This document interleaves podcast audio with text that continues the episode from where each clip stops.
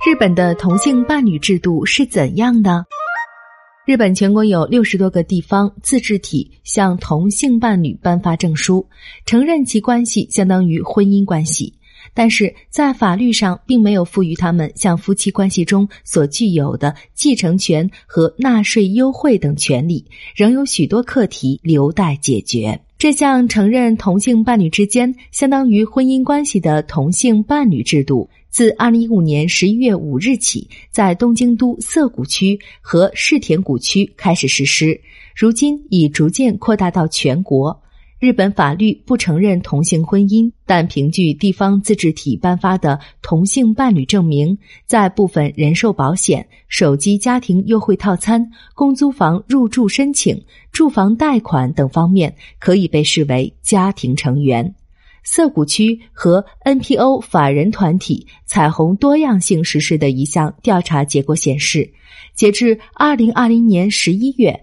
从北海道到冲绳，日本全国有六十四个地方自治体引入了同性伴侣制度，共有一千三百零一对伴侣向所在地政府申请办理登记手续，并获得同性伴侣证书。目前，日本还有不少同性伴侣制度的空白地区，但根据调查，大大小小的地方政府都已提出了具体时间表，正在为引入该制度做准备。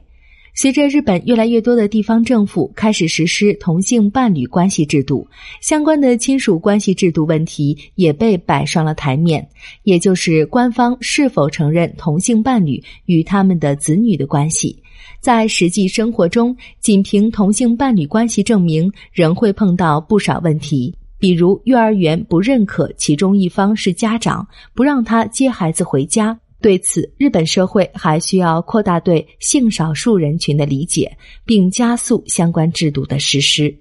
好消息是，兵库县明石市开创了导入亲属关系制度的先河。由官方承认同性伴侣与其子女的亲属关系，这项制度已于今年一月启动。政府在接到申请后，会向这个家庭交付相关的证明。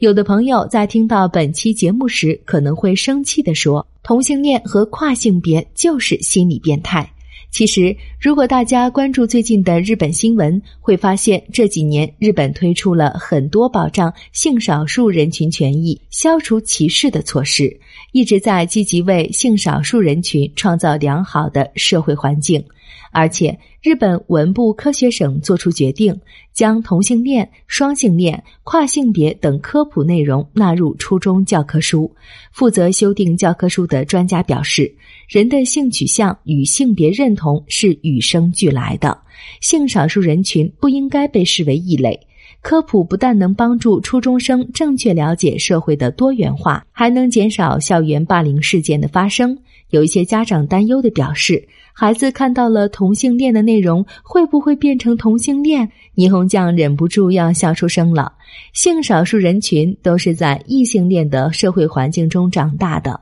为什么没有变成异性恋呢？这样的担心是不是太多余了？虽然民众对于性少数人群有不同的看法，但地方政府相关制度的出台，至少会让越来越多的人知道，社会上一些人拥有与自己不同的性取向，就像左撇子一样，仅仅是与自己不同而已。他们不应该因为和多数人不一样就受到歧视和侮辱。性少数群体首先要能被看到、有存在感，其次才能谈及社会的接纳和平等的对待。